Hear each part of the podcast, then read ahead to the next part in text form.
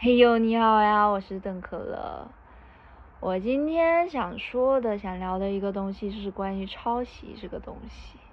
因为我今天看到我的播客 show notes 被别人搬用了，然后也没有通知我一声的情况下，其实我大概几个月前、半年前我就知道了。但是那时候也是生气嘛，但是就压制住了自己的怒火，然后转移注意力了。今天因为在小宇宙上面搜索其他播客听，然后又搜到那个播客，然后又看了一眼，哦，那个怒火又上来了。其实我觉得每个人，你吧，多多少少生活中都会遇到这样的事情，就无论是。像我这样做自媒体，你做播客，或者你在公众号上面写东西，甚至是你只是在朋友圈或者你的微博等社交媒体上面发一些文案，然后配上你的酒图，也会有人可能就直接复制粘贴拿去了。特别是你在朋友圈里面发一些你看了一篇文章之后，或者视频之后特别有感触的一段文字，然后你几乎是情绪激动，流着眼泪写完的，结果最后面。别人说，哎，那我也转发你的这篇转发的文章吧，看起来也不错。结果直接就复制了你的文案了。很多时候还是没有告诉你、没有通知你的情况下，就看到之后你就一瞬间生气，然后过了一会儿就五味杂陈，你也不知道跟对方提还是不提。这个东西好像它也没有到专利，没有到版权，没有到。抄袭这么夸张的地步，别人也只是拿去用一下，也没有商用，也没有怎么样，但你就会觉得自己凭空从零到一，凭空想出来这么认真的东西，直接被别人拿拿走了，偷走了，拐走了，哇！那一瞬间真的，哎，告诉我一声也可以，告诉我一声，通知我一声也好吧，你就。不用问我可以还是不可以，你就通知我一声，哎，我哪里的啦？那我至少心里面有个准备。没有哎，完全没有哎。所以是我觉得，只要你想在互联网上面发一丢丢什么东西，其实都会有点风险。像我们大家经常会把生活中的一些呃小的东西记录下来，例如拍成视频，或者只是拍成一张照片，对吧？有的时候拍了一个风景图，觉得自己拍的哇特别好哇，人生巅峰啊！无论是手机还是新买的相机拍的太好看了，一发到朋友圈，别人就保存相片，然后就下载下来了。能怎么办？万一他以后又在一个你从来没有听过的平台上面发了，然后他也没说是他拍的还是别人拍的，别人就以为都是他拍的了。那其实你的。你的东西，你绞尽脑汁做出来、想出来，付出了很多你的劳动，甚至是你的情感的东西，就这样，别人也揽了一巴掌过去，说我也是这孩子的妈，我也是这孩子的爸。哦，什么怀胎十月，然后还去医院生出来的那个人，还剖腹产的人，可是你，哦，疯掉。所以我之前的话，我。拍的照片我都不会直接发在社交媒体上，我先去图虫这个 A P P 这个网站上面先发了，然后它每张图片都会给你一个区块链的那个证书，我也不知道它有什么用，但是它至少证明了这张照片是我什么时候上传上去的，然后是属于我的一张照片。万一以后真的有什么事儿的话，我至少可以拿出来这张照片说。它是我先发的，是我先拍的，整个互联网是我先上传的。虽然不知道有什么用，我以后也可能不会遇上打官司的什么东西，但是会比较安心，就是那种心理安慰吧，就有点像你买个香薰，你就闻一下。有些人闻了之后就觉得就一个香味儿呗，我闻那个六神花露水不一样感觉，但是有些人就。觉得哇，我下班之后整个人的疲惫都被治愈了，我整个人得到了升华了，就一个心理安慰呗。但其实这个心理安慰有的时候真的实际上用处也不太大。就像我现在我的播客的 show note 上面的整个架构排版，然后所有的文字都是都是我自己想出来的嘛，然后是我经过。大半年吧的打磨，不断的修改成现在的这个样子。你别看它现在这个样子，好像很规规整整，好像很格式化，别人很模板化画一套就行了的。我改了至少有十次以上吧，而且我是一改我就把我四十九篇的 show notes 全部都改了，我不是只改最新的几篇的，所以工程量也是特别大。就一想到有什么要改动的地方，可能只有几行字，我就会连着四十九期的 show notes 全部一起改，所以就这么修修改改了这么久，然后结果几个月前看到有一个播客，他直接 show notes 的跟我特别特别特别特别特别像。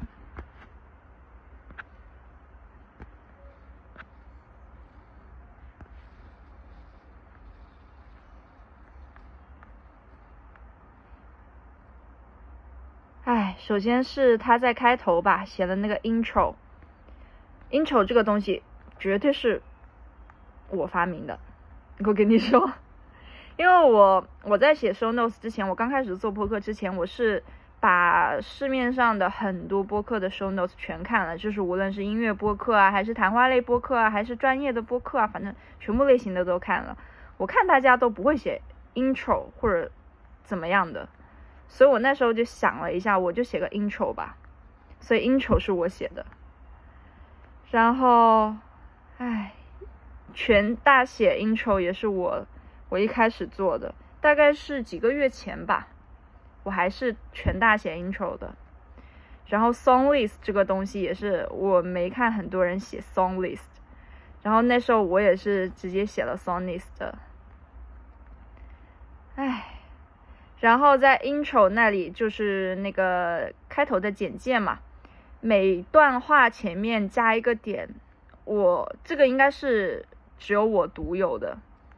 我看没有一个播客，我当初的时候在做调查的时候，没有一个播客会在每一段 intro 上面的每一行字的前面都加一个点，是因为这个习惯是我从做公众号的时候就开始有了。因为我觉得读文字的时候分段是很重要的，分段的话会让整一个文字的架构更加的清晰，然后读者更加知道我要读的这段内容大概是怎么样的一个意思，不会很混乱。然后我在前面每一段话的前面都加一个点，是为了跟我的 intro 的这个字对齐。因为你可以看到我的 show notes，无论是 intro 还是 song list 还是其他的什么。这些标题前面都会有一个小正方形嘛？如果我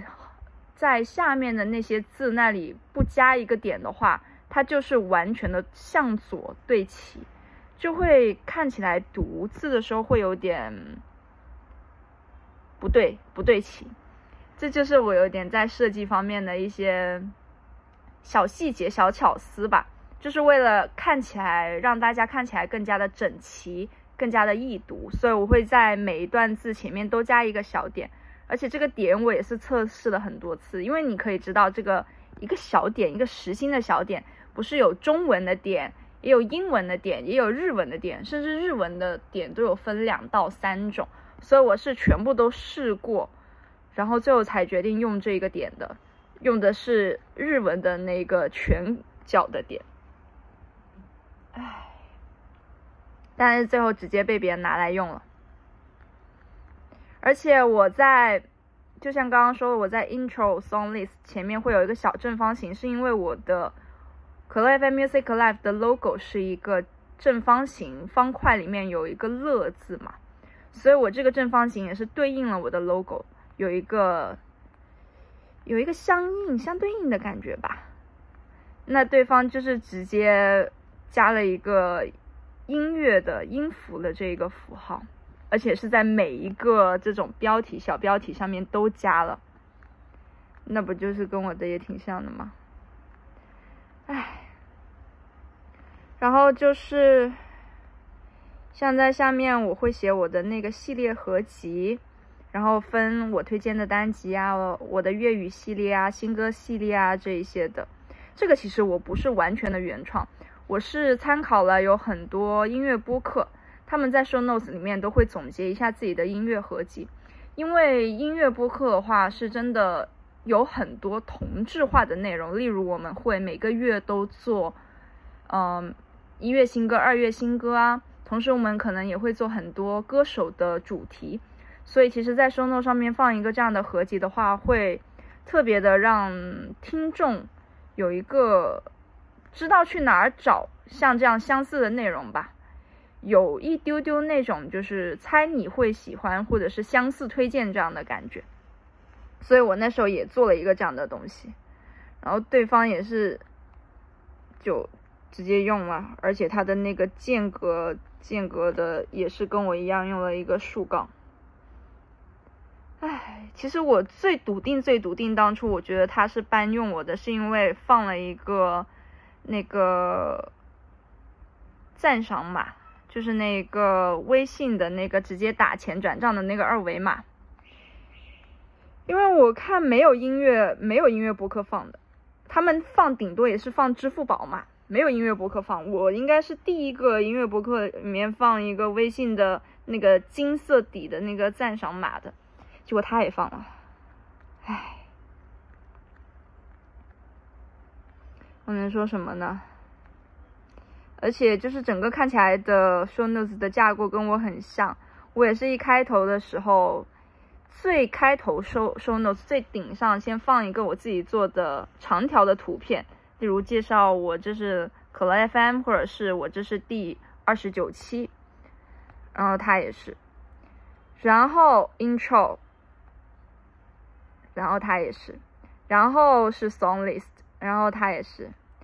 然后介绍完这些这一期的基本情况之后，我就会介绍我的节目。然后介绍节目的话，我也会放一个我自己做的那种长条的图片，上面写着节目介绍。然后他也是。然后我会在这里放上我是主理人，我写我是主理人。然后他也是。然后我会写我的收听在哪里收听啊，我的其他东西啊，然后找到我啊，还有 support。然后他也是，他他没有直接说 support，他说 support me。唉，然后我就在上面节目介绍这里放了我的二维码嘛，我的那个赞赏微信赞赏码，他也放了。而且我专门为了我这个赞赏码可爱一点，就是我画了一个小图，然后指了一个箭头，然后他没有画图，但是他。也是用了一个 emoji 指了一下他的这个赞赏码。唉，怎么说？我觉得他的 logo 做的特别好看，真的。我当初一看到他的 logo，我就特别想听这个播客，真的 logo 做的特别好。但是，唉，不知道看到之后特别伤心，而且我会很感觉这些其实都是我的臆想，你知道吗？说不定他不是看我的呢，他说不定是。综合了好几个播客，就是也是综合了好几个看参考了好几个播客，然后最后就做成了自己最适最适合自己播客的样子呢。我也说不准啊，我这个只是推理啊，或者只是我的臆想啊。而且播客最重要的不是播客的内容，音频的本身内容嘛，而不是说这种视觉的只是副产品而已。我知道啊，我知道啊。但是我还是很伤心啊，因为我知道听过可乐 FM，还有关注过我的极客上面的你，一定知道我做这个视觉做的有多辛苦。我当初还在我的播客里面有一期是专门说我的播客被下架了七十次嘛，里面就专门介绍了我在做视觉这一方面是试了几十次才得出一次最终呈现出来的样子的，几十次。然后我曾经也在极客上面直播，直播我做一期播客，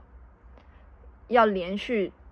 连续至少连续做十二个小时，所以那一天我是从早上从上午十点开始直播，然后一直播到了凌晨的一两点钟的。有一个听众是一直从全程都陪着我，看着我是怎么做的。啊，所以是真的做播客或者是做其他任何的作品，这个过程是真的很难熬。而且特别是一开始的时候，你可能会去看很多的参考，然后想着我可以从什么方向开始着手。但是到后面真正开始做了的话，全程其实只有你一个人，你根本不会说一边对比着一边做，而是说我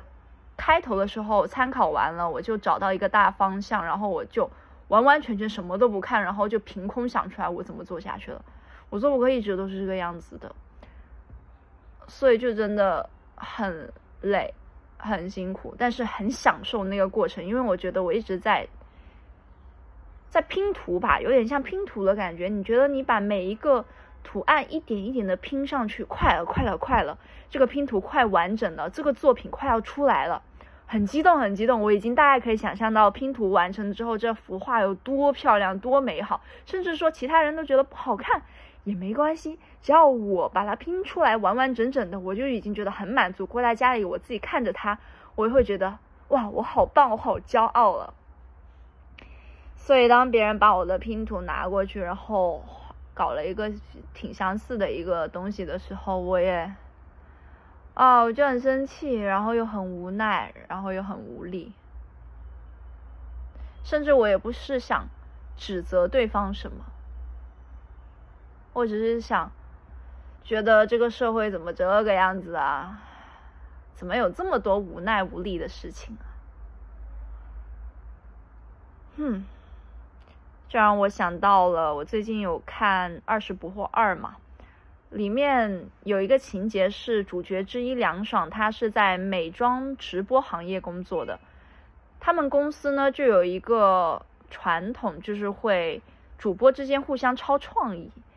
他本来是以创意为生的一个创意型博主的，但是被抄了之后，就他的那些直播量总是跑到别人直播间去了，所以他一开始很生气的。但是他后面就做出了一个举措，就是他决定把他整个公司的人都大家团结起来，一起做一个创新的项目，所以最后他们就大获成功了。我觉得这很激励人心，但是也很理想。我不知道现实中是不是有可能实施。而且像我刚刚叙述的那种情况的话，我跟对方是完全素不相识的。甚至如果我从来都不会在小宇宙上面听。其他音乐播客的话，我根本不会找得到他的播客，可能永永远远几十年下去就这样了。所以，这只能存在于特定情况，凉爽的那种方式才能实施成功吧。而像我或者像我们这样的人的话，嗯，只能忍或者找对方对峙，但是也没有任何的实质性的证据，就只能在播客里面或者是。自己的社交媒体上面吐吐槽咯。嗯，这好像是更像我们大多数人的现状。哼，就像你的毕业论文告诉了同学，然后同学给你搞了一个一样的论文结构的时候，你说啊，当初我查多少资料才出来的这个结构，他居然直接拿过去用了，而且我当初还是好心跟他一起分享的，就这种感觉，没办法。嗯，不过对于我来说，我的唯一办法就是吐槽呗。我吐槽完了之后我就爽，然后如果对方知道了，或者更多人知道之后，我就会心里的气会更消一丢丢吧。嘿嘿，就是这样。嗯，我说完了，拜拜。